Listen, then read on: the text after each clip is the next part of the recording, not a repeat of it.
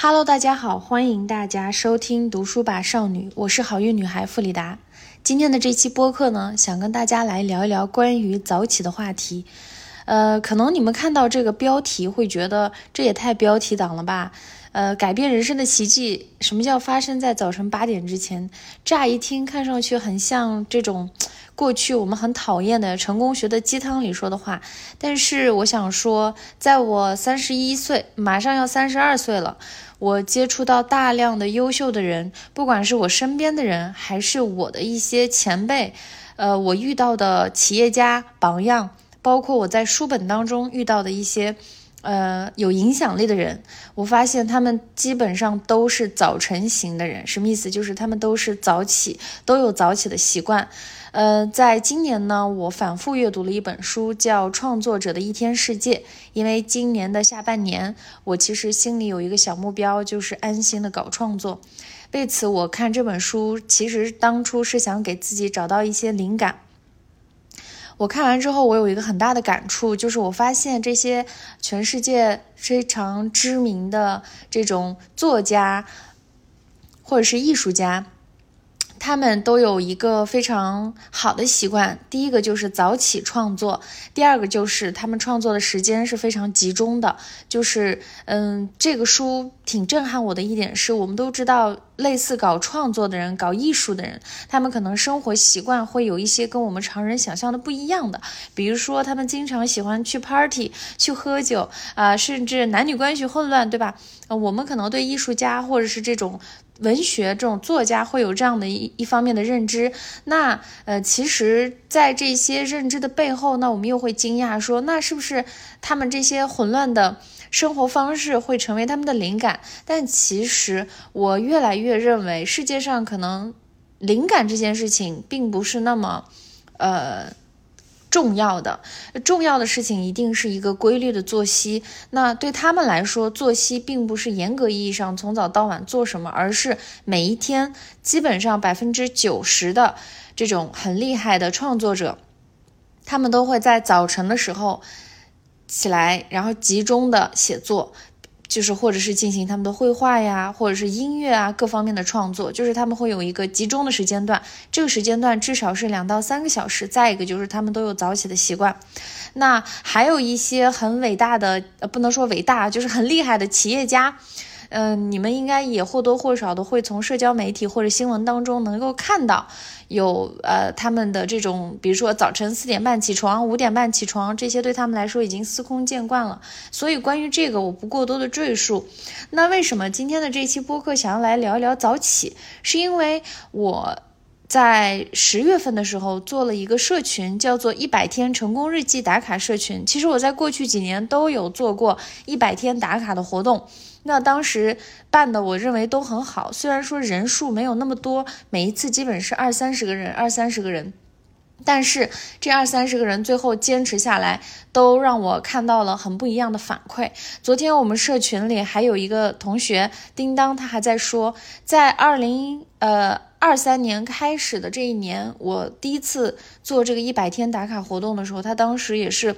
呃，半信半疑的加入了，也是因为过去他的生活出现了一些变动，他整个人情绪也低落，加上这个口罩原因，对吧？其实今年的一月份对很多人来说都是很难熬的。一方面是，呃，我们可以自由的外出了；另一方面是，过去常年积压在内心的这种焦躁不安，对未来的不确定，让我们厌倦了去学习，呃，厌倦了去做一些。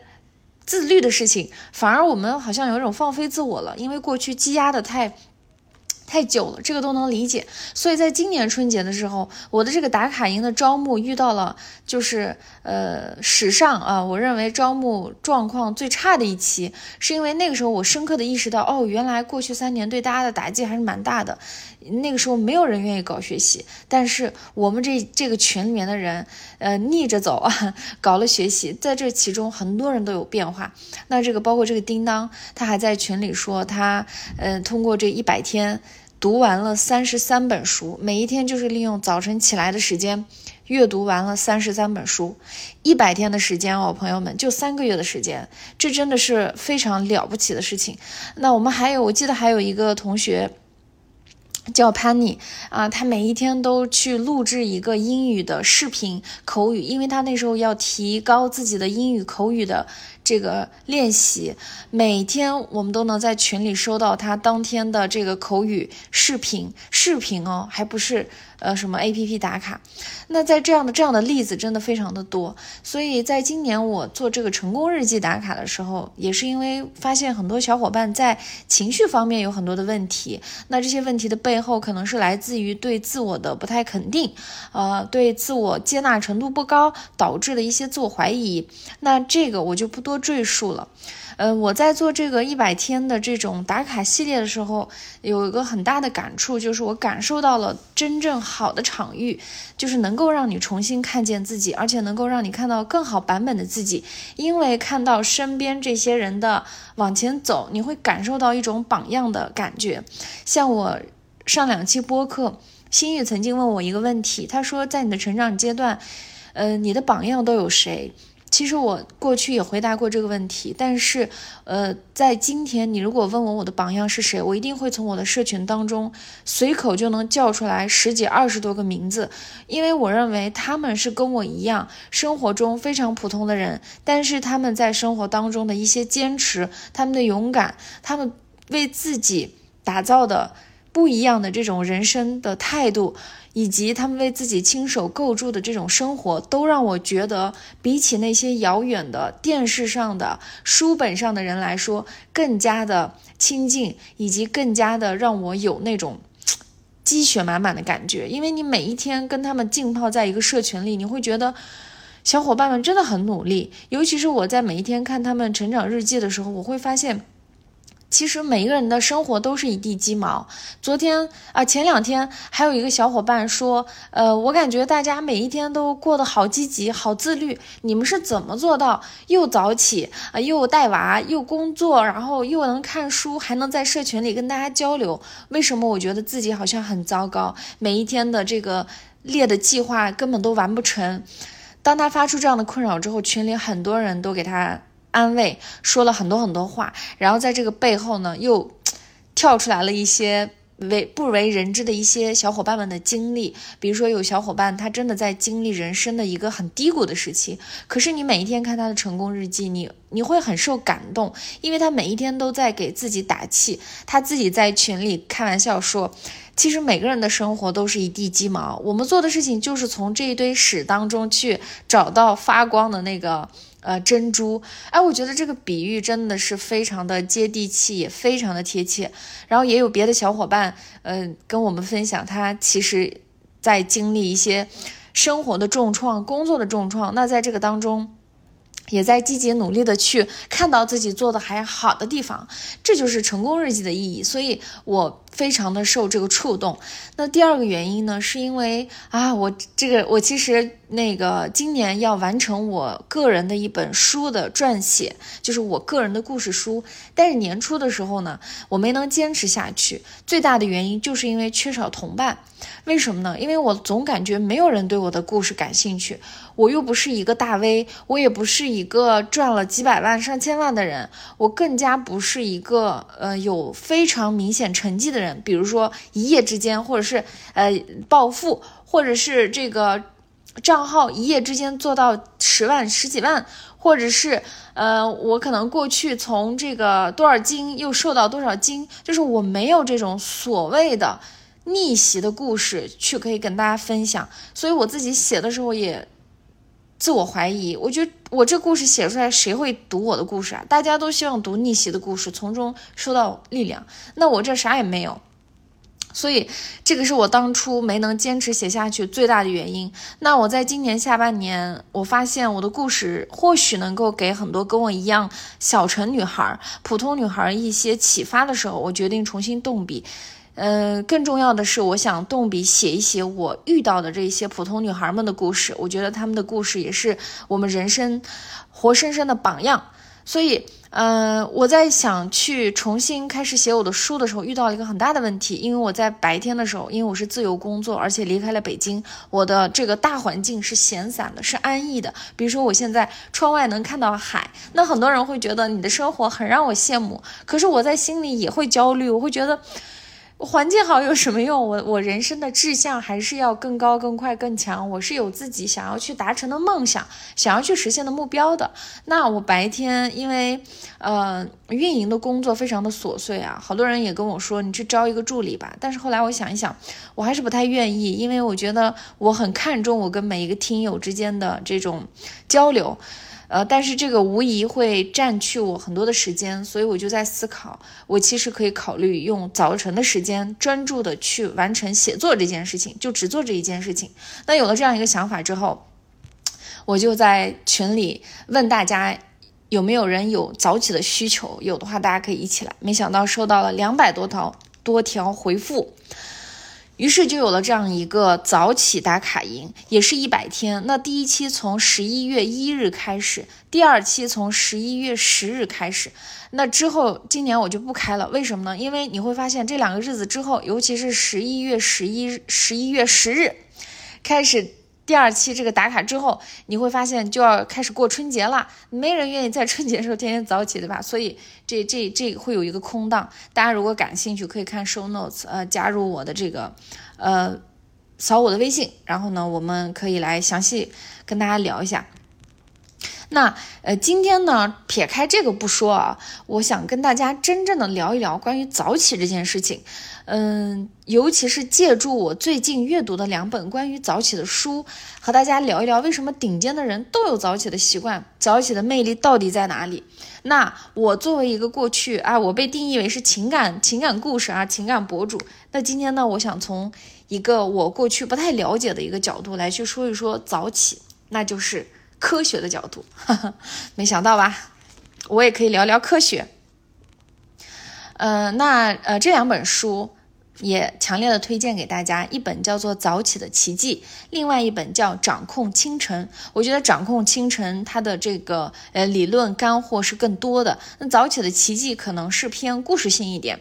那你们大家各取所需啊，都可以去阅读，也可以听完我这期播客。我认为我把我把这本这两本书的精华都可能会在这期播客里讲完，所以你们听完我这期估计也差不多。那我们先来说一说早起跟科学有什么样的联系？那首先呢，从脑科学的角度来去这个验证一下早起的奇迹啊。毕竟我今天的这个播客的题目起了一个如此标题党的题目，那大家可能会觉得，嗯，这什么叫人生的奇迹就在早晨八点之前？那我要告诉大家，这都是有科学依据的。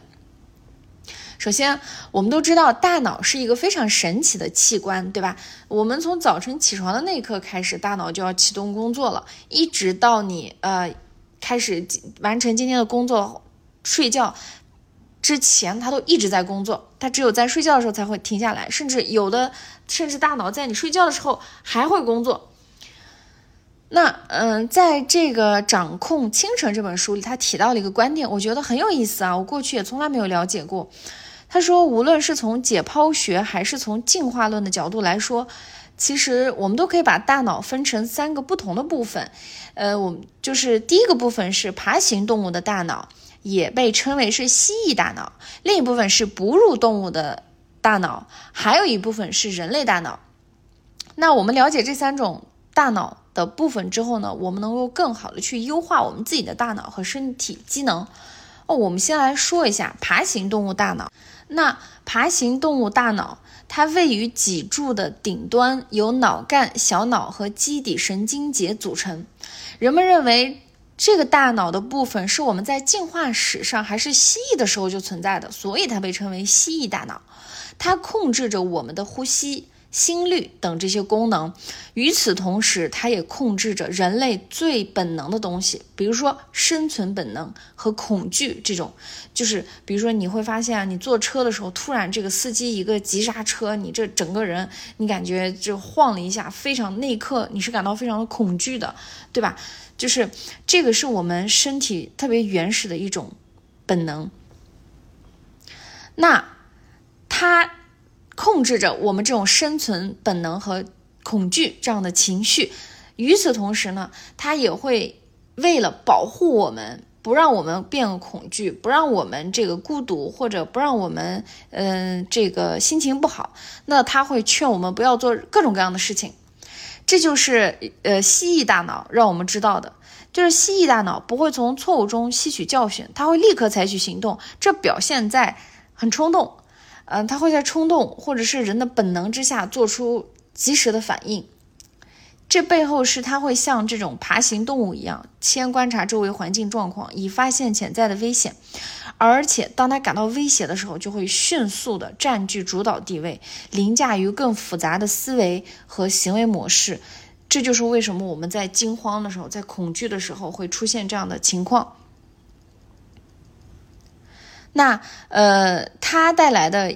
如果你长期让蜥蜴大脑控制你的头脑的话，那它带来的后果就是，呃，可能你的朋友和你的家人会经常出现争吵啊什么的。因为你一遇到争吵，一遇到争论，你的本能反应是先保护自己，或者说是你遇到让你害怕的事情、恐惧的事情，你本能反应就是保护自己，我别做了，对吧？比如说早起，哎，我别起来了，我我我那个啥，早起让我害怕，早起让我恐惧，我别起来了，我赖一赖。那第二种，那那个大脑的第二部分是哺乳动物大脑，它也算是我们大脑的这种边缘系统。就是就是当我们沿着进化论的梯子再往前几步，我们成为哺乳动物的时候，就开发了我们哺乳动物的大脑。嗯，它由海马体、杏仁核和下丘脑组成。当大脑的这一部分进化时，它会使我们的行为举止。更加的广泛，比如说，我们会开始做出对一件事情的价值判断，我们会开始有长时间的记忆，我们对这些形式情况会做出自己的一些反应，而不仅仅是依靠本能或者是不假思索的做出反应，就是我们会停下来，哎，想一想，看一看，它能够让我们就是深层次的感受情感、情绪。那第三类呢，就是当我们从爬行动物进化成哺乳动物，一直到成为这种直立行走的物种的时候，也就是智人，对吧？呃，我们的大脑进化过程当中，你会发现，呃，我们就成为了人类大脑，而且这三种大脑区域的结构按照顺序进化，爬行大脑。爬行动物的大脑最先形成，然后在它的周围形成成熟的哺乳动物的大脑，接着形成复杂又迷人的最外层，也就是人类大脑。人类大脑也被称为是巫师大脑，因为他觉得人是可以控制自己的大脑，就很像巫师一样，对吧？女巫一样。那人类大脑是由左右两个脑半球和新皮层组成的，是大脑中最重要的区域，占大脑总质量的百分之七十六。大脑的这一进化过程就打开了我们思维、语言、感知、想象力等各种各样只有人类才能拥有的能力，极大的扩展了我们的知觉，所以它也是标志着新人类文化黎明曙光的出现，所以它被叫做巫师大脑。那这个大脑跟早起有什么关系呢？点就在于我们的身体和大脑在清晨最应该做的第一件事情就是激活我们大脑当中的巫师大脑的这块儿，只有这样，我们才能更好的去完成我们想做的任何事情。什么意思呢？你看我前面说了，蜥蜴大脑它是那种出于人的本能，对吧？第二种是爬行大脑，是控制着情绪的；第三种是巫师大脑，巫师大脑是我们的思维、语言、感知和想象力。所以，当我们在呃清晨的第一件事情优先启动我们的巫师大脑的时候，我们就开始，比如说通过创作，呃，你看我们说了啊，巫师大脑它是。有思维，有语言，有感知，有想象力。当你很好的利用这些的时候，你就会发现啊，从你早晨开始，你就已经高高兴兴的开始新的一天了。这对你未来的追追求。梦想实现目标，包括对你的生活来说，都是真正重要的东西。对于脑科学的东西，我不想解释太多，因为，呃，我觉得啊，我自己说实话，我也整不明白。我更想跟大家说一些接地气的东西。你们都知道我的风格是走接地气风啊，我不是那种学术派。如果大家感兴趣，我特别推荐大家去，呃，自己去看这本书，或者说是去看一看同类型的博主，或者是 B 站上的 UP 主，去跟大家。这个详细的去聊一聊脑科学这块，我觉得还蛮有意思的。但是我今天就讲点儿接地气的东西，我讲讲我最感兴趣的东西吧。其实这本书最感兴趣的不是这个，不是这个什么三个大脑，最感兴趣的东西是细胞。哇，我发现我们原来有超级有趣的生物钟。我过去对生物钟的理解非常的浅薄，我觉得啊，生物钟就是我如果习惯三四天都早晨七点起来，那我到第四天可能我不用定闹钟我就起来了。我这就是我对生物钟非常浅显的认知。那呃，我发现细胞就是是有自己的闹钟的，每一身体每一处的细胞都有自己的闹钟。我们在清晨醒来的时候，其实我们的身体经历了一个非常复杂的过程，但我们的大脑这个时候对这个全然不知。那我们的身体是一个具有灵性的机体，是由数以万计的细胞组成的，每一个细胞都有自己的智慧和责任，所以每一个细胞都有自己的闹钟，它能够帮助我们调节身体的各个部位。我觉得就是了解生物钟内部的工作原理，反而更有意思。它能够帮你去改变我们，比如说早上起来都很困，对吧？为什么我们早上起来会困呢？为什么我们就不能早起呢？那这个背后，生物钟内部的工作原理很重要。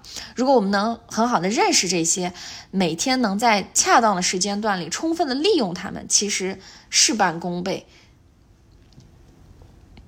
那呃，包括这个，在这个生物节律，它其实决定了免疫系统的健康，而且决定着每一个器官的健康。所以每一个器官在每一天都有自己的时时间段，我称之为啊，细胞也有自己的高光和低谷时刻。啥意思呢？就是他们行动活跃的时候是他们的高光时刻，那不行动的时候其实是他们的低谷时低谷期。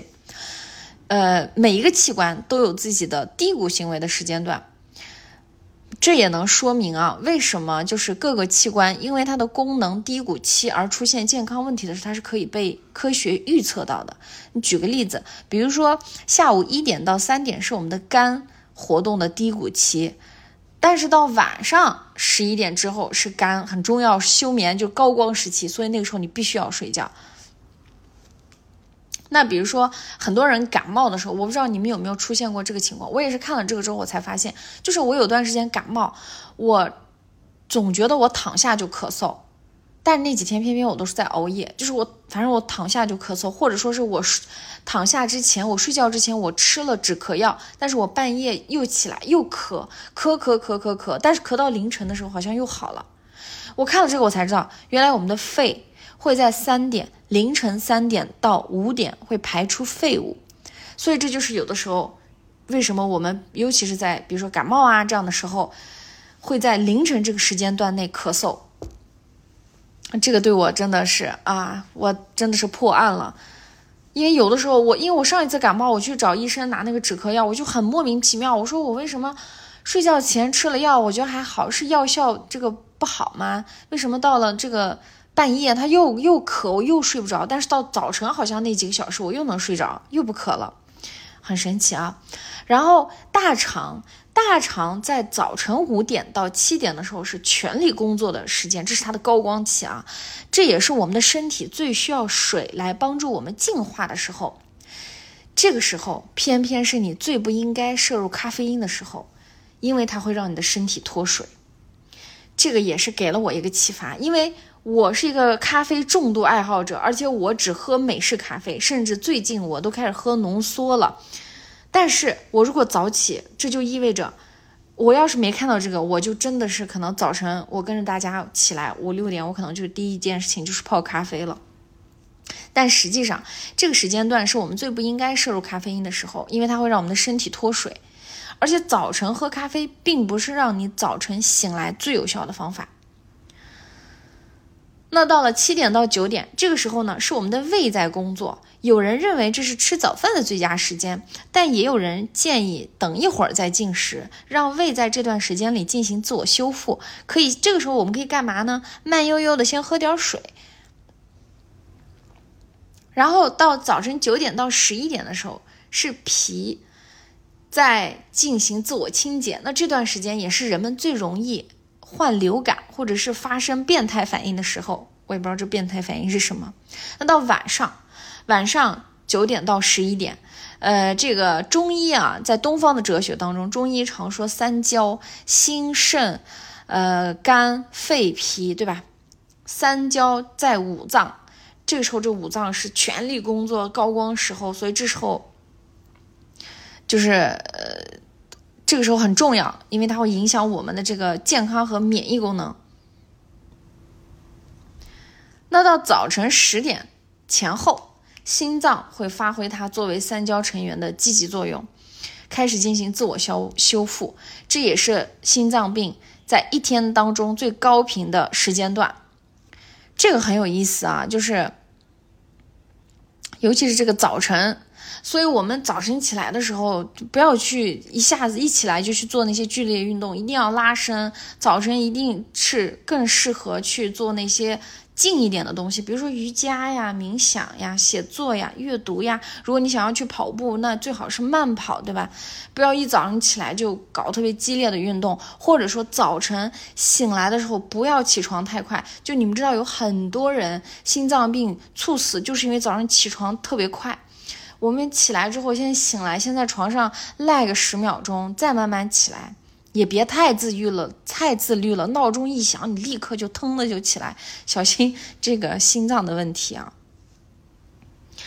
那呃，说完这些好玩的这个细胞的这种生物钟，来说一说，其实影响我们生物节律最大的因素是什么？其实是光啊，这也是这个呃老生常谈了。我们在小的时候经常说，我们要日出而作，日落而息，对不对？就是我们的行为其实跟太阳的起落是否保持一致，会特别影响，受影响。你们想象一下，农民伯伯都是日出开始之前就开始开始出去出去劳作了，然后到日落的时候都都回家了。包括我们这个中医，这个东方的医学里也讲什么阴阳啊，就这些，就反正你们懂的。那。呃，为什么我们现代人做这个做起来却很困难？一个是这个加班，对吧？这真的是整得很累。你日落的时候，大家基本上都还没下班呢。再一个就是我们正在面临一个很重大的问题，就是屏幕和各种这种设备的人造光，因为人造光会让我们生物钟紊乱，这也是我们认为这一时间段应该保持清醒。就是比如说啊。这个什么是 什么时候人造光的刺激会出现？基本都是白天结束的时候，天黑的时候，大家开始拿手机玩了。这个时候本来应该是我们要去休息的时候。那再一个就是，我们不休息就开始熬夜了，对吧？那熬夜之后，哎，又讲到咖啡了。为什么清晨咖喝咖啡越来越没用？我不知道大家有没有经历过一段时间，就是你发现你熬夜之后，你早上喝咖啡越来越没用了，反而是你不熬夜的时候。就是你很正常的早晨随机来了一杯咖啡，你那天好像精神状态特别好，或者你就变得像我一样，你就不得不得喝这种美式，喝这种呃叫什么浓缩，强行把大脑唤醒，就有这种感觉。我后来我我看了这篇书这本书，我才知道，其实摄入咖啡因它能够推迟褪黑素在夜间的释放，所以就是大家就入睡就会晚，然后早晨会更疲惫。然后更热衷于喝咖啡，呃，而且就是其实这个我们的这个大脑的这个皮质醇水平在早晨七点到九点会达到峰值，这个时候很多人喜欢喝咖啡，喜欢这个摄入咖啡。实际上，这个皮质醇是让人体振作的自然方式。呃，最有效的方式，最有效、最佳的这个饮用的这个时间，应该是在等我们的皮质醇水平下降的时候，比如说九点半之后到十一点之前，这时候喝咖啡可能是更好的。那早晨七点到九点就是喝水，然后开始冥想，开始做你早上起来要做的一些事情。那我们怎么调节我们生物的这些节律呢？它当然也有各种各样的方式，我觉得很多都是老生常谈了。第一个就是多吃新鲜蔬菜水果，坚持运动，每天都有放松的时间，睡个好觉，少吃这种，呃，人工糖，对吧？就是加工过的糖，多吃这种柑橘类水果。这些我觉得我都不用再说了，这个老生常谈了啊。我也不是营养学家，我觉得不说大家都知道，大家的点都是做不到。所以跟着我一起开始早起吧。那早起呢，还有几个很好玩的事情。我们在早起的时候，我们的身高会变高，这个这个还蛮有意思的。这是因为呢，我们白天的时候，我们的重力在人体上面施加了不少压力，特别是在脊柱上。当我们睡觉或者躺下休息的时候，脊柱就可以放松，然后我们各个这个脊脊脊椎骨啊，脊椎骨之间的空隙之间，它会重新填充起润滑作用的流体。额外的流体会让我们的脊柱更具有活动性、灵活性，也会让我们的身体更加的舒展。但是随着白天渐渐过去，这些流体就会变少，脊柱就会逐步被压缩。所以这背后是什么？睡觉的姿势很重要，我们睡的床很床垫很重要，枕头很重要。那呃，在人的一生当中，每个人的身高都会降低那么几厘米，这其实降低哦，还会降低几厘米。这主要就是因为不良姿势和这个脊柱的僵硬导致的。像我，我长期这样子坐着办公，我就有这种富贵包，然后整个人走路的时候也是那样驼着背。嗯，前面我提到就是我们早上就是早上起来别喝咖啡，喝杯水，这个也是有原因的，因为我们早晨的时候，我们的大脑会在早晨大一点。这个时候也很好玩？呃，这是加拿大麦吉尔大学的一份研究当中，研究人员在观察了一万多份人类大脑的磁共振成像扫描结果后发现，人类的大脑的尺寸在清晨的时候会比较大，而且会像脊柱一样，随着白天的流逝而逐渐缩小。当然，这个大脑的大小并不是证明这个智力高低的一个标准啊，呃，但是。在一个人的大脑尺寸的起伏，它会对我们的思维能力、健康等方面有重大的影响。那我们的大脑神经组织和脊髓中包含大约百分之七十三点三的水，而皮肤和骨骼中的水含量大约是百分之六十四点六八和百分之三十一点八一。所以，我们睡觉的时候主要由水。构成的体液会在整个身体中重新分布，流向它需要的地方。对于大多数人来说，睡觉的时候是喝水最少的时候，所以我们刚刚醒来的时候和前后一段时间是大脑的尺寸缩小最厉害的时候，也是我们最需要补水的时候。我们一定要早晨起来一定要多喝水啊！这个真的是有这个科学验证的、科学支撑的。大脑只有需要充足的水分才能更好的运转，因为它本身无法储存水分，所以我们需要在一天当中不断的给它补水。一旦大脑有了适当的含水量，就能顺利的执行自己的任务，就是接收能量、接收养料啊，支持神经信号之间的高效的传导，清除霉素。那脱水不喝水的后果是啥呢？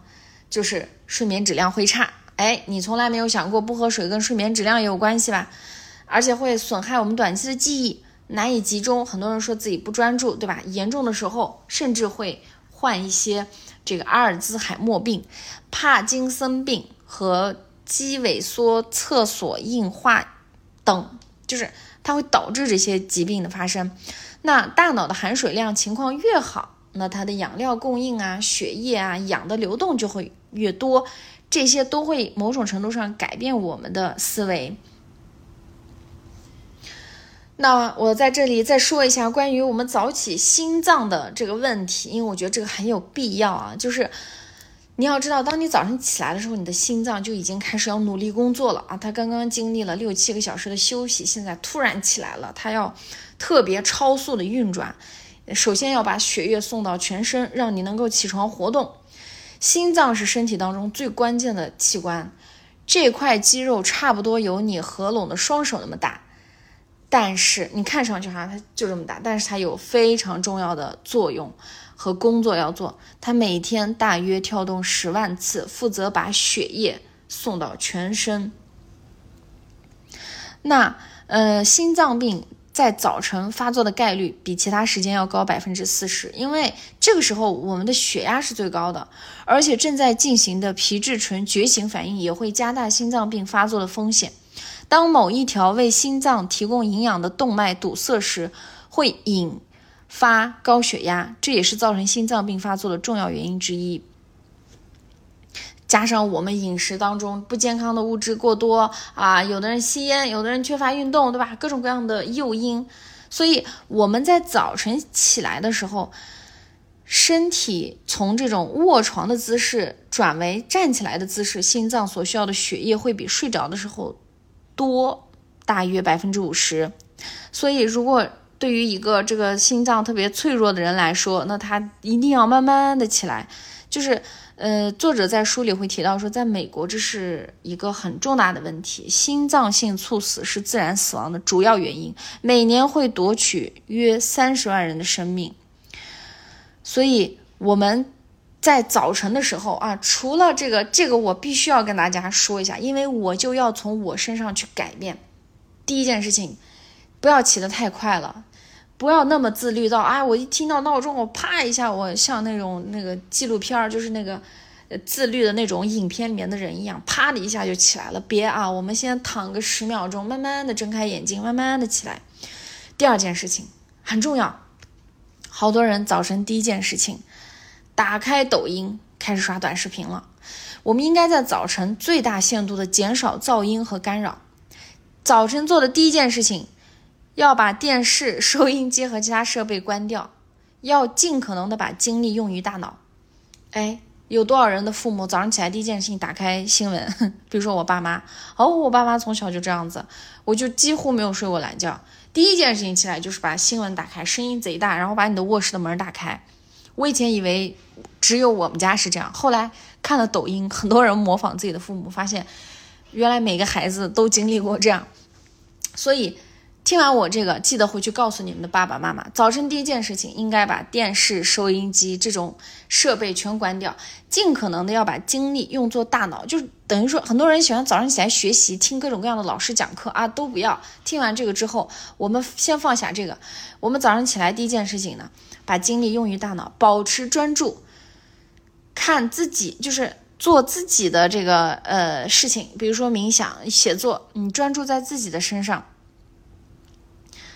第二、第三个很重要的事情，要用令人愉悦的声音唤醒你。这个有多少人的闹钟是特别那个吵的？比如说我的闹钟就特别吵。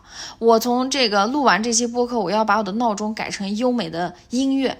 就是开启一天新生活最糟糕的方式，就是被声音很大的闹钟不合时宜的吵醒。我们应该用特别温和的闹铃去叫醒自己，然后平静的迎接崭新的一天。对吧？我们要选，我们可以选一些这种优美的闹钟的音乐，而且闹钟的音量其实它是可以设定的，它应该从逐渐变小到消失，而不是越来越大、越来越大、越来越大。就是你应该从睡眠中缓缓的醒来，而不是惊慌失措的跳下床。啊，第四个事情，我们早上起来不要去吃那些紧让你的心脏紧张的食物。什么意思呢？就是大清早的，有有人喜欢说，哎，那个，呃，我不是我不是减肥吗？那我下午不吃火锅，晚上不吃火锅，大清早的吃火锅。就你大清早的吃油腻的东西，吃这种碳水炸弹，其实这些对你的心脏大清早都是负担。我刚刚也说完了，心脏。我们早晨起来，我们的心脏是很脆弱的，对吧？它刚刚从这个七个小时的休眠当中恢复过来，已经开始马不停蹄的为你工作了。这个时候，相当于就是他的咖啡还没喝呢，你已经给他灌了一堆各种油脂、高脂肪、高油脂，然后这个各种垃圾食品。所以，越是早晨的时候，我们越应该吃的健康、吃的丰富、吃的营养元素更多一点，是好的。那呃，我们早晨说完这些啊，这部分可能是一些比较就是科学方面的东西。我其实更想说一些是走心的走心的部分啊。我们在早晨如果能够去建立特别良好的习惯，然后养成这样的高效的这种专注的模式，其实对我们每一天都开了一个好头。我都知道啊，现在我们很多人。包括那天群里还有人在说：“哎呀，我三分钟热度，我坚持不下去。为什么我做事情总是这个事情干两次就不想干了，那个事情干两次就不想干了？”呃，我当然也我也分析过背后的原因，对吧？不能坚持一件事情，无非就是你这个目标设的有点问题。那执行的时候遇到困难放弃了，要么就是你执行了过做了一段时间，发现哎没有反馈了，放弃了。就是放弃的原因其实很多。呃，那三分钟热度的原因也有很多。所以，为什么我说为什么我要办这个早起的这个打卡营，并且我希望大家早起，不要只是说哦，我今天在群里打个卡，说大家好，我起来了。不是的，如果你只是这样，你没必要来参加早起营，真的不要浪费你的时间跟精力了。我需要的是大家真的做一件事儿，那这一件事情要用一百天来完成。这一件事情最好是那些你过去觉得你做了这件事情。它能某种程度上改变你的人生，但你过去从来找不出时间来做，或者是你从来没有坚持下去。我把它也定义为是个人发展项目。你们人生当中肯定也有这样的事情，对吧？你可能很想，比如说你想申请某个学校，你想去留学，但你现在工作，你每天你根本没有时间去背单词，或者是根本没有时间去学语言，或者是像我一样想写作啊，我想了半年了。呃，而且我知道写作这件事情会给我的人生带来很大的杠杆，但我哎，每天时间就是被这个各种各样的琐事去占据了，就没有一个整块的时间。所以我觉得就是专注的时间去做一件事情是是更好的，嗯。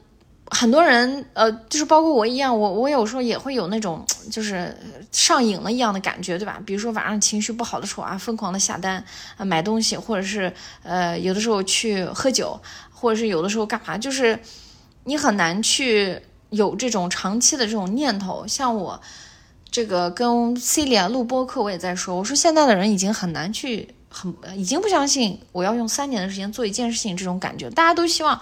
我一我七天就学完，我一个月就学完啊！我七天就能拿到一个结果，我一个月就拿到一个结果，就哪哪有这样容易的事情？就是我们这种延迟满足的能力已经被大大降低了，再加上各种社交软件啊，各种视频类的短视频，对吧？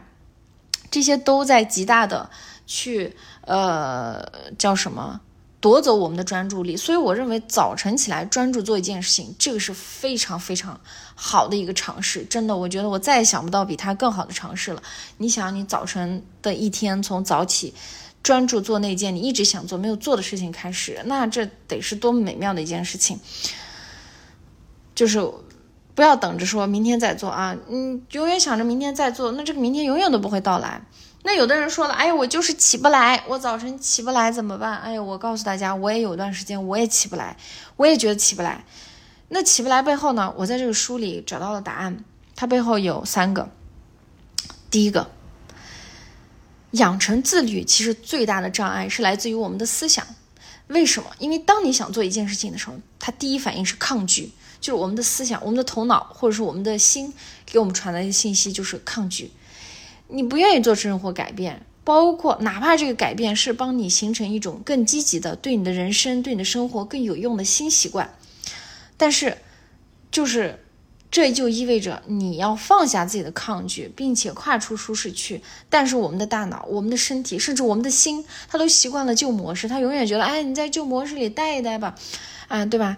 但是中国人有一句话啊，叫，嗯。习惯决定性格，性格决定命运，是不是？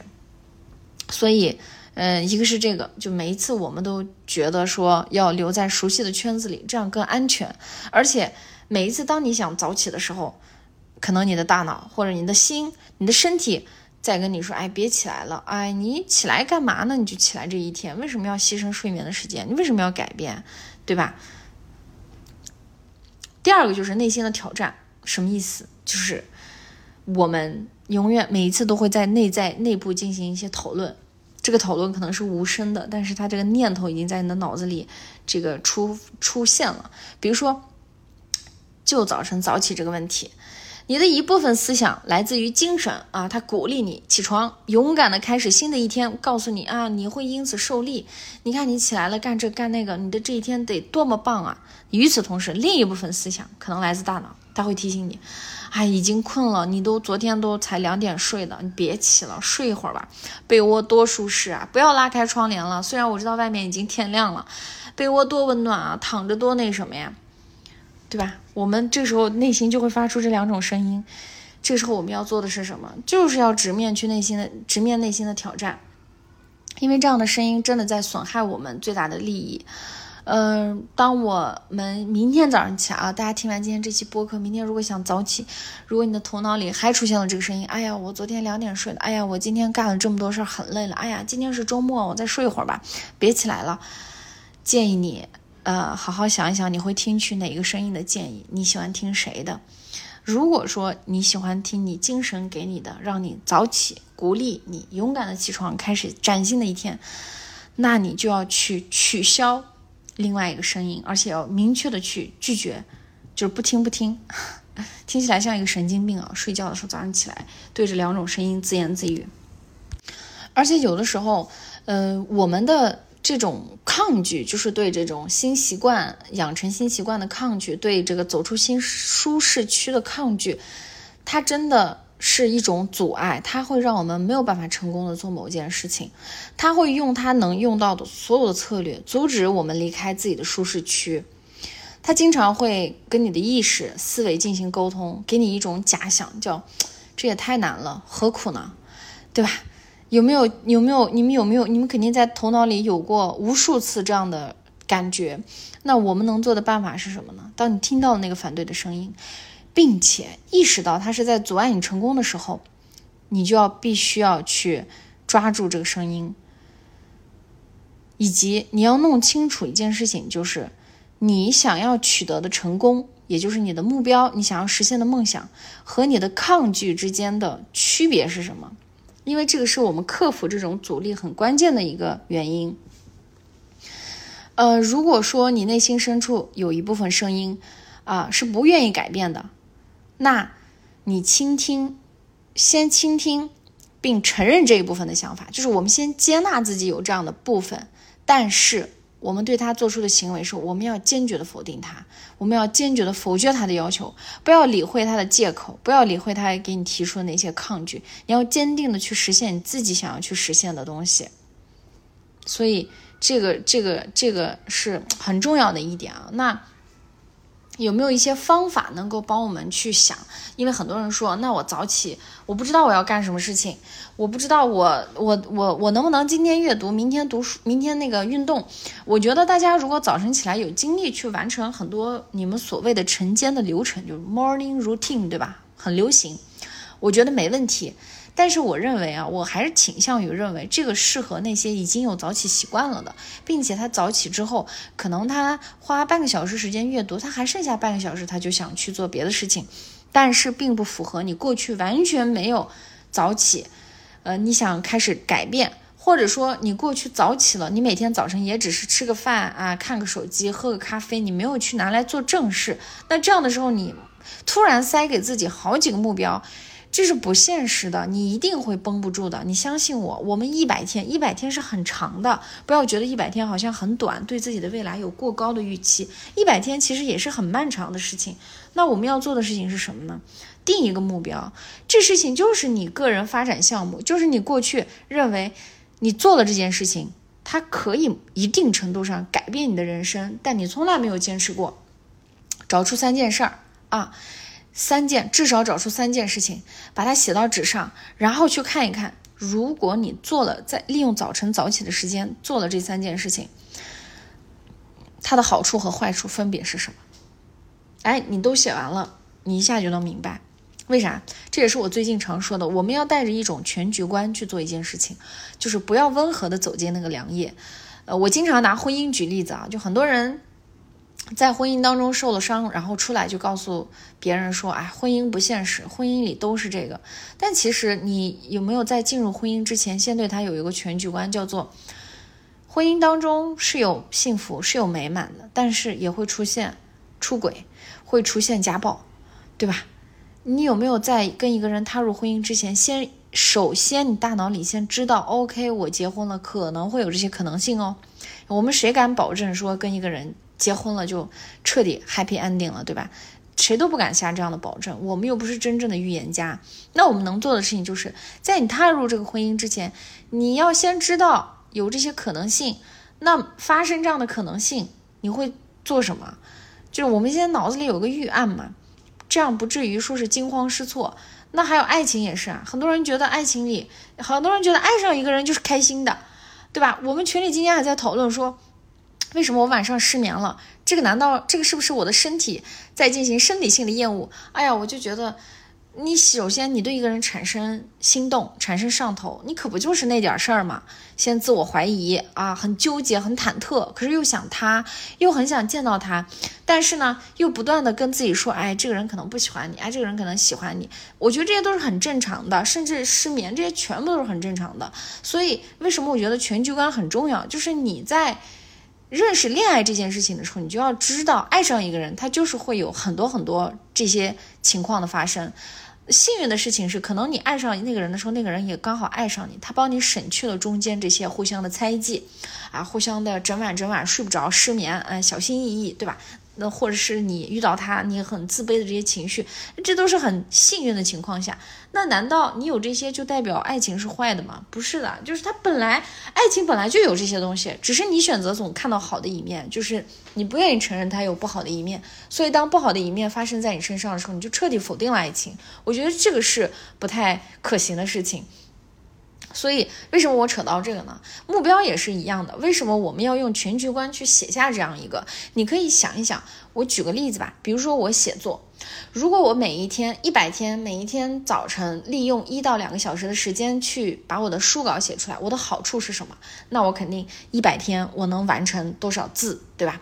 一百天我的初稿出来了，那初稿出来了，意味着我明年上半年极有可能就发表了，就出版了。那出版了之后，我会有自己的读者，我会有自己的线下见面会，这一连串的蝴蝶效应就来了。但是同时，另外一个层面，我如果写书，它的不利的地方是什么？我可能写不出来，呃，我没有时间啊，我没有办法专注，我写的东西不好。那你这样一清晰对比，人都是有那种向上攀升的欲望的，人都是有那种想要去不断的前进、往上爬，就人往高处走，对吧？那你内心潜在的一定是觉得，哎，我还是选好的吧。哎，我觉得这写书好像能给我带来的好处更多。那坏处我也看到了，那我可能坏处看到了，意味着什么？意味着我在写作过程会经历这些困难。我们写这个目标的坏处，不是为了让你否定不要去做这件事情，而是让你知道你在做这件事情的时候，你是有后果的。后果是什么？那我写书写着写着，可能我写的很烂，或者我写的东西别人不喜欢。或者我写的时候没有灵感，写不出来，或者我没有办法专注，那这些都是我在一百天写作当中会出现的关于写作方面这个目标不利的那一面。那我看到了这个全局观之后，我接受了之后，在我一百天写作当中，我如果有一天出现我写不出来，或者是我出现我没有灵感，或者是我写的很烂的时候，我就能够。我就不会轻易放弃了，因为我在开始之前我就想到了会有这么一天，我就能以更加平静的心态去接受这个了。这个就是我说的全局观。所以我建议大家就是，呃，写下这件事情的利与弊，这有助于你看清形势，就是提醒自己你未来有可能会遭受什么样的损失，以及会得到什么样的好处，对吧？然后，呃。第二个就是我们可以用置换理论，什么意思呢？就是你过去早晨你的习惯是这个，你要用，就是我们怎么样去消灭旧习惯？很多人觉得说啊，我这个旧的习惯我不要了，我扔了，我就要去消灭它。我们是很难消灭它的，我们能做的就是用新的习惯去代替旧的习惯。那再一个，当我们这个一夜熟睡之后醒来，我们的身体其实完成了休整和自我恢复，以及他已经做好了要为新的一天做的准备。大脑这个时候也是，就是大脑所有的身体器官都已经这个待命了，对吧？听主人的发，听主人的这一声这个叫什么发令了，指令了。那这个时候，你去对创作力其实特别有利，因为大脑中与创作力有关的许多部分在清晨的时候会更加的积极。比如说，清晨真的是我们发挥创作力最佳的时间，搞创作，清晨是最好的时候。呃，我之前也提到了，对吧？创作者的一天世界，很多人基本上都是早上起来写作。那第二个，我们在早上起来的时候，我们最好的事情是，当你坐在这个书桌前啊，你干的事情是什么呢？你花五分钟的时间在纸上写点东西。你可以写什么呢？你可以写今天一天想要去做的事情。或者你可以写一些自己随便想写的东西。第三个，你可以写一些日记、晨间日记，或者你可以写文学作品，就是作品写作。或者你可以写五分钟，写一下你今天要干的 to do list，这些都比这个，呃，这些其实都在某种程度上都是这个创作性的，在表达你的想法和好处。而且你经常写下来，尤其是自己的目标啊什么的，会帮助你更加的自律，培养这种就是更好的这种习惯，也会让你的心情更愉快，压力更小。有一个神经心理学家珍妮。曾经说过，通过写作创作性的表达自己的想法的好处。他认为，书写或者阅读自己喜欢的某些东西可以延缓大脑的衰老。所以，真的在尤尤其是在早晨的时候去写，真的能够给你带来很大很大的影响。那我们在早晨，那我们五分钟这个轻微的写完之后，我们真正该干的事情，就是除了我前面说的那个，你去做那件。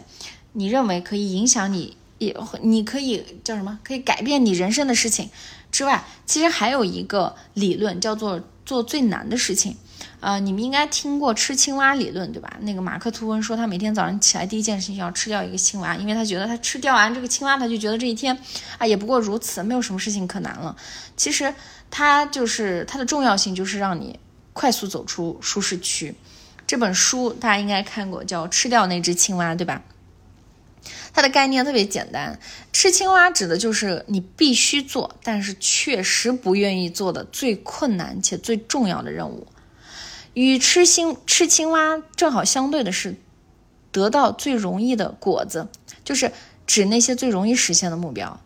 因为容易实完成的任务，或者你喜欢做但没有那么重要的任务。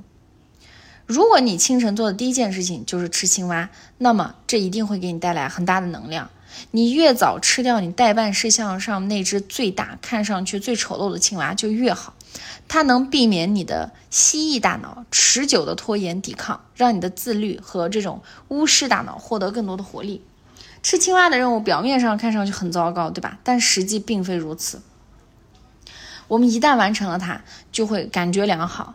所以清晨的时候、早晨的时候是吃青蛙最佳时段，因此。因为此时的我们更能集中精力，而且拥有强大的意志力。你想啊，在早晨，你这意志力如果用在解决最难的事情上，也是一件好事。因为结束了就，就就就今天的事情都容易了，对吧？你可能拖延也会减少。你拖延不就是因为那件最难、最重，但是最重要的事情一直没做，一直没做吗？导致你把别的事情也拖延了。那说了这么多，我觉得早晨它真的是一个奠定了一天的基调，就早晨的节奏真的奠定了一天的这个基调。我知道很多人都在陷入一种恶性循循环，就是早晨带着恐惧醒来。我不知道大家有没有过这样的感受，就是晚上睡觉的时候可励志了，对吧？尤其是喝了点酒，看点美景，你觉得自己无所不能，你觉得明天开始一切都会好，Tomorrow is another day，对吧？明天开始我一切都好，明天开始我又行了。可是到第二天早晨的时候，你会发现你起不来床，你你害怕起床，你昨晚的这些这个豪言壮语已经被抛到九霄云外了，就赖床，呃，赖到这个不得不起的时候再起来，然后你第二天又是带着恐惧醒来。你整天都会很绝望，然后到晚上的时候带着焦虑和压力入睡。这时候你想缓解压力，你又喝点酒，哎，你又行了，你又嗨了。但到第二天又是对前一天的重复，永远都是恐惧、绝望、焦虑。所以，这个当你选择赖床，真的赖床，直到太阳晒屁股才起来，意味着从新的一天开始，我们就开始了拖延。实际上，有可能某种程度上说明你其实是在抗拒改变你的人生。每一次把闹钟按掉，你就在抗拒新的一天，放弃改变自己的生活，阻止自己起床去创造理想的生活。如果每天早晨你听到闹铃，你都在想：“哎，时间到了，我不得不起床。”可是我不想起来，这就相当于你在说：“我不想创造自己的人生，至少我不希望遇到困难。”我觉得今天好难啊，对吧？包括很多这个抑郁症患者。曾经有过这样的反馈，就是早晨是他们一天当中最痛苦的时刻，因为他们会经常带着恐惧醒来，要么是恐惧自己必须要做的工作，要么是恐惧自己必须要见的人。那这些其实长期以来对我们的思维、对我们的情绪、对我们的心理都会带来一些很负面的影响。我知道大家都想都想睡懒觉，我也想睡懒觉，可是你到最后会发现。如果你没有这些困扰，我觉得没问题啊。你每一天都是个睡懒觉，睡到自然醒，然后你的人生反正吃喝玩乐足以对你来说足以了，我觉得完全没问题。你大胆去追求你这样的生活，我认为也是非常好的。但是我相信我们大部分人还是有跟我一样的这种想法，就是你其实是内心是有一些不甘心的，你是有一些梦想要去实现的，但是我们在呃日常行动的时候。又没有办法做到那么自律，对吧？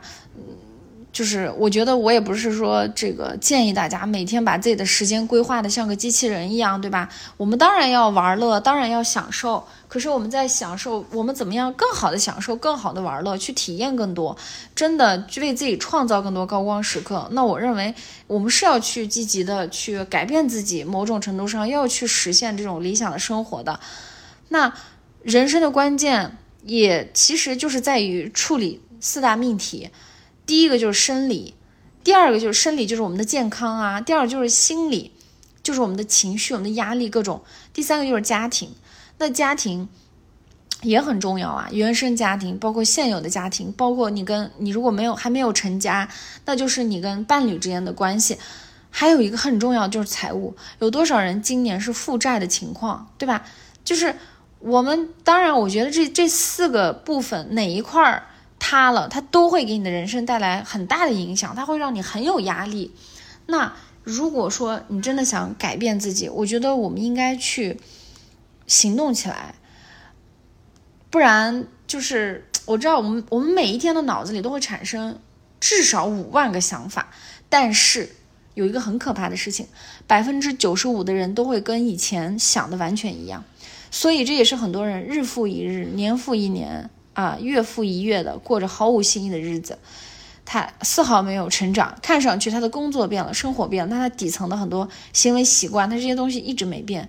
这也就导致他的这四个板块，对吧？生理、健康其实是没有变化的，他还是跟过去一样。那早晚会出问题啦。心理也是跟过去一样，时而焦虑，时而压力大，时而这个压抑、失眠。家庭也是。财务也是状况，还是月光族啊？这个月赚钱，这个月花啊，一分别想带回家，都是这样，对吧？那我们如果想改变，我觉得我也想跟大家坦诚的说一句话，就是我说实话，我不喜欢那种坐在那里说啊，人生就没救了。我还是一个比较积极的人，我认为只要活着就有好事发生。嗯，虽然听友当中可能有很多人在经历很糟糕的事情，在经历很多人生的大的重创和变故。我也不鼓励说这些东西都是好事儿，都是你人生的财富。我觉得就有点太这个狂妄了。就是我又不是哪儿的菩萨，对吧？我说这些话就太，而且我没有走过你走过的路，根本没有办法去共情你的这些东西。但是我想说的核心的点是什么呢？如果你想改变，我认为我们是有机会的，我们是有希望的，我们有手有脚，我们还是能够去创造自己的价值。那。首先呢，呃，给大家几个 tips 吧。第一个就是一定一定要改变你的思维模式哦，思维真的是决定你的一切。如果你的思维还是那种固定型的、陈旧的那种负能量的，在那个泥潭里出不来的，那真的对你影响很大。我觉得改变思维，呃，我不想说太多的。我觉得我我之前的播客里也提到过，但是我今天最想说两个。第一个，过去不等于未来。就是你一定要有这个认知。虽然说有一句鸡汤，就是我们现在今天我们的一切是我们过去做的所有的事情的总和，对吧？这当然正确，但是那也是过去的一段时间和现在的你。那在今天的你和明天的你又是不一样的。所以就是过去不等于未来。如果你想要超越过去的自己，你就要丢掉这种后视镜的思维。就是我们车里都有后视镜，对吧？你不要老盯着后面的车，你要看前面。你们有没有发现？整个这个汽车的构造当中，后视镜是很小的，但是前面车车窗，你开车的时候，那个前面的那个玻璃是最大的、最透明的。为什么？就是你要往前看啊，朋友们，后视镜是那么小的一个镜子，你总盯着那个去看，你要做的是往前看啊，朋友们。所以这是一个很重要的一个思维。第二个思维就是。你要坚信一件事情，别人能做到的事情，你也能做到。我发现很多人没有这方面的这种底气啊，就是，呃，有的时候我们需要狂妄一点，我们需要对自己说一句：这世界上没有我做不到的事情。真的，我们需要多多的提醒自己这一点。别人能做到的事情，你一定也能做到。这个起源于你要开始承担自己人生各个方面的责任。你能承担多大的责任，你就拥有多大的力量去改变或者创造自己的人生。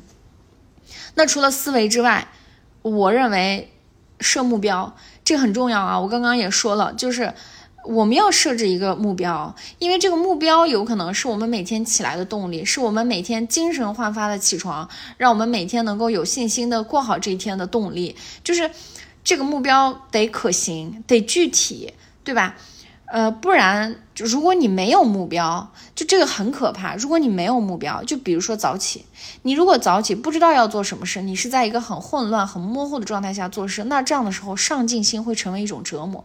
有的人觉得说，哎，我没有上进心什么的，其实是因为你内心没有那种很渴望的、想要实现的那种目标。就是真的，当你找不到这个东西的时候。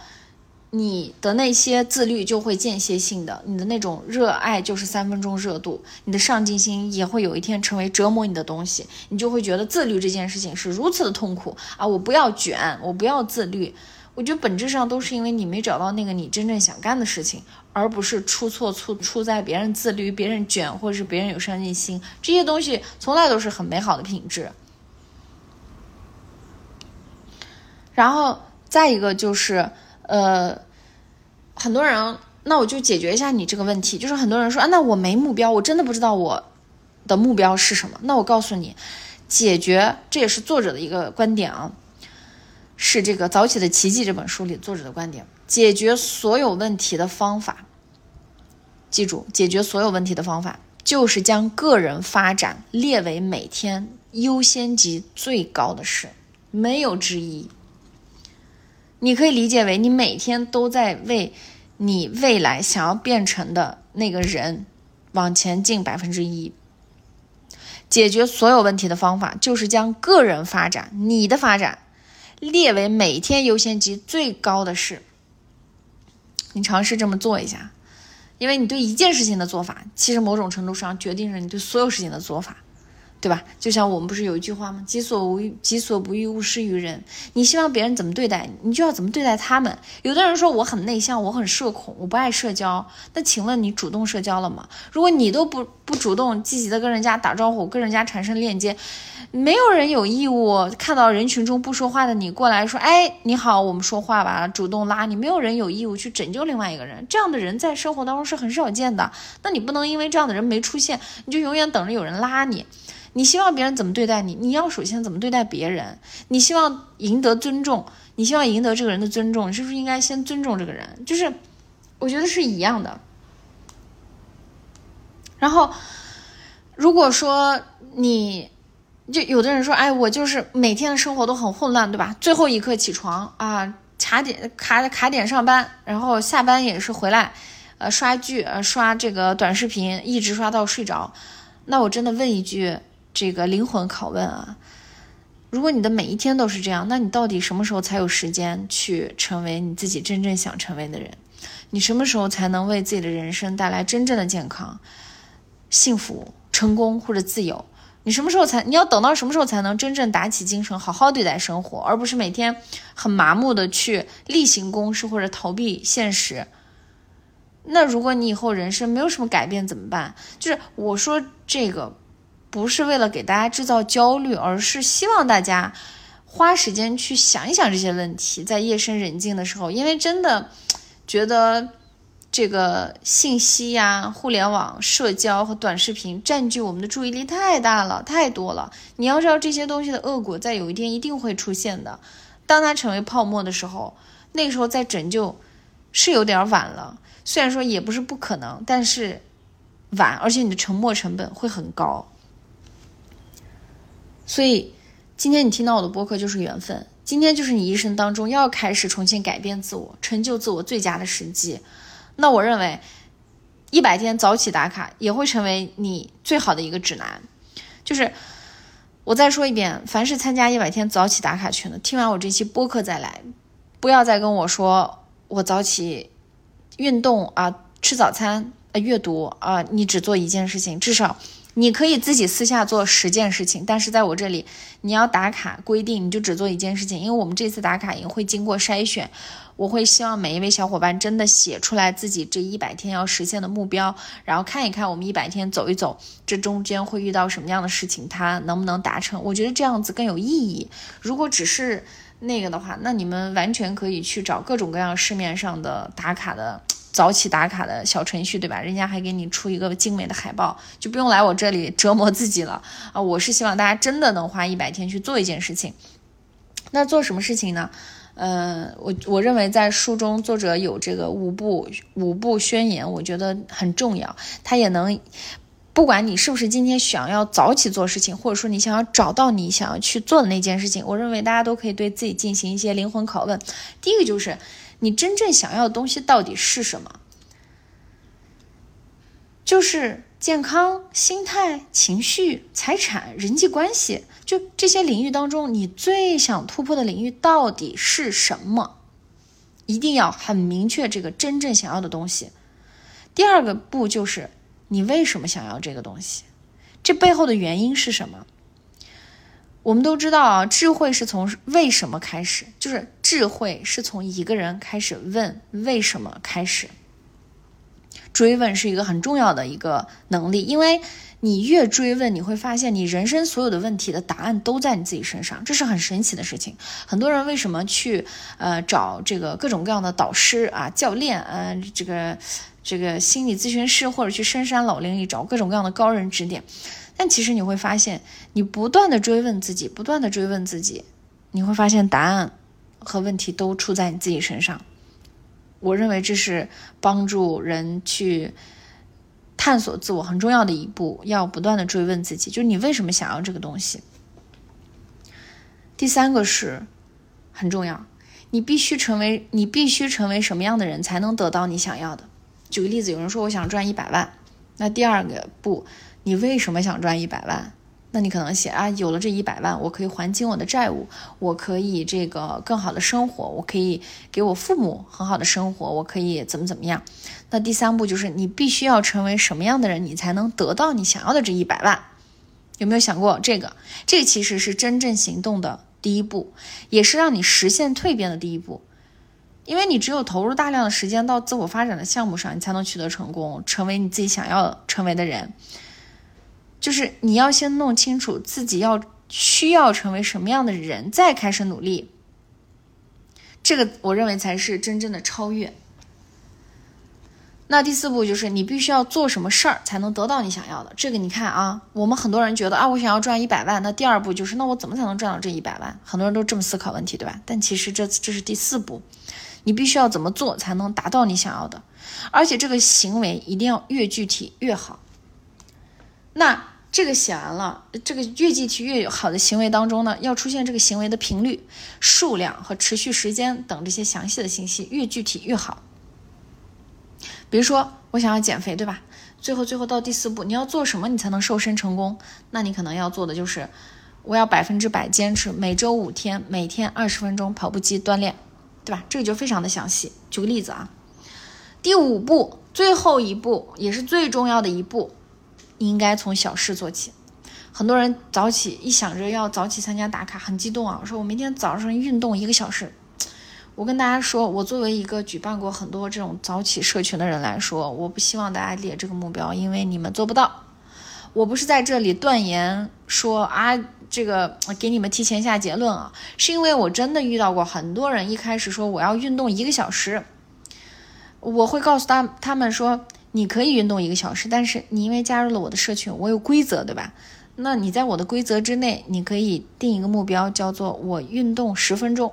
你不要小看这十分钟，十分钟之外，你这规则之外，你爱运动多久运动多久。但是我作为一个社群，我要看的就是你每天有没有把这十你你告诉我的达成。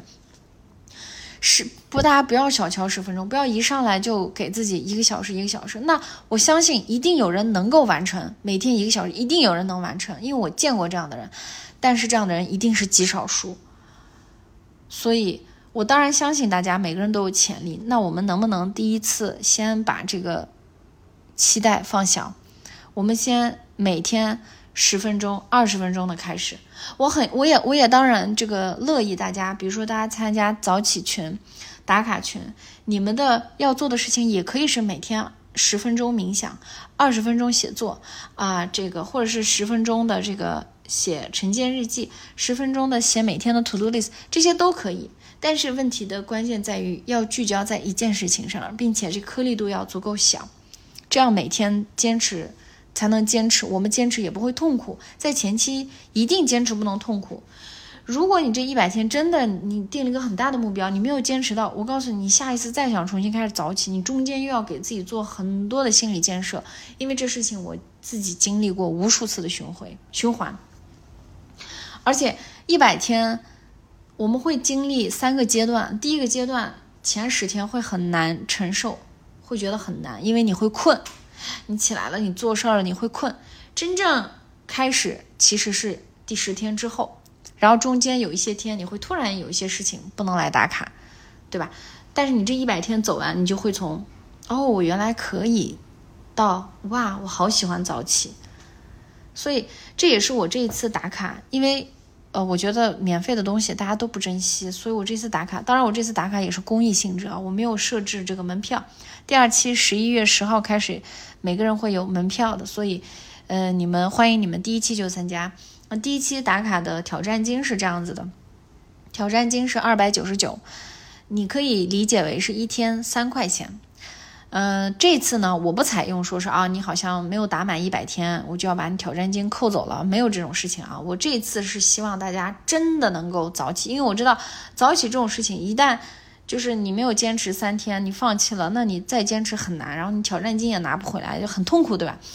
我希望把它变成一个更灵活的，一百天之内，如果你打满一百天，那二九九，你你都拿走。甚至我多奖励你一块钱，但是如果说你中间有，比如说生病啦，比如说真的是熬夜熬到凌晨五六点，或者是怎么着没起来，或者是因为各种各样的原因没起来，那那一天就扣三块钱。所以就是一百天，你打满多少天，你就这个天数乘以三，乘以三块钱就很好理解。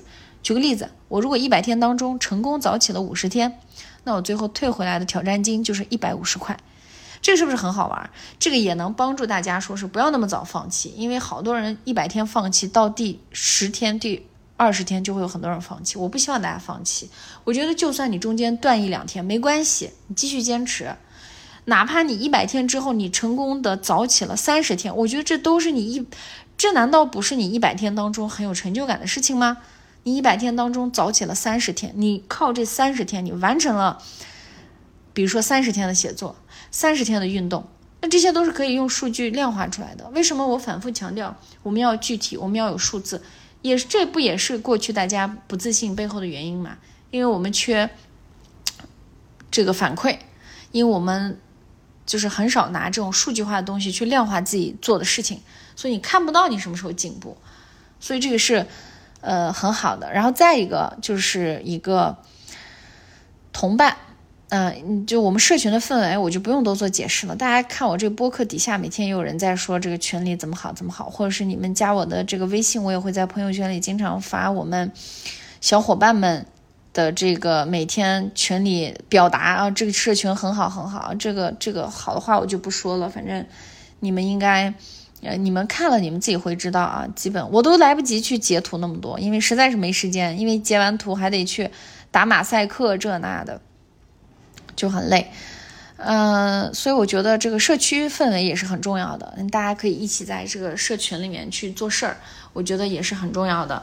嗯，我们都知道啊，你现在的整个的状态跟你过周围身边五个人是息息相关的。如果你身边的五个人都是这种，呃，比如说，就是这也是一一个研究啊，我们的人格倾向于接近生活中。五个最亲密的人的平均水平，你跟谁最接近，你的生活就最像谁。如果你的身边都是那些负能量的、爱找借口的、爱抱怨的、非常这个懒的人，那你不不可避免，你也会成为那种人。所以来社群是很好的，就多花时间跟积极的、成功的人相处。而且他们对待成功的态度和习惯就会慢慢的影响你，你也会变得越来越成功，这一定是真事儿。所以，呃，我在这里就提供了这样一个场域，我们找到那些相信你、钦佩你，并且能够一起大家一起往前走，去实现我们自己一些小梦想的社群。我觉得社群的力量是在这里。嗯，那今天的最后呢，还想说一下，就是，嗯，怎么说呢？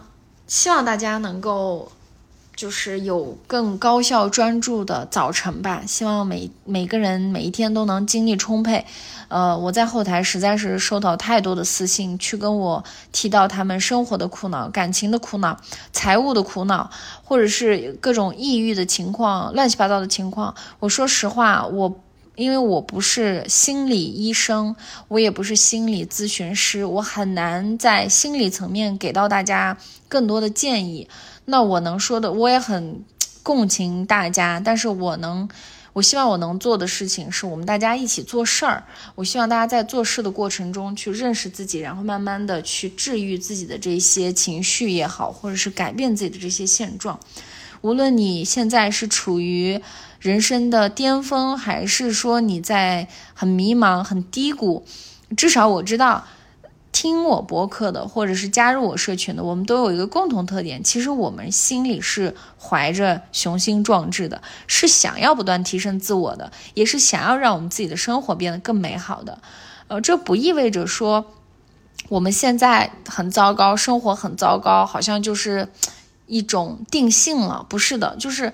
嗯，其实是我们内心的那种往高处的欲望在推动着我们往前走，所以希望大家能够下定决心，用好的方法去开始每一天，然后也希望大家能够去这个在这种海啸一样的现实世界当中找到一些力量吧。然后我希望这个力量感是这个。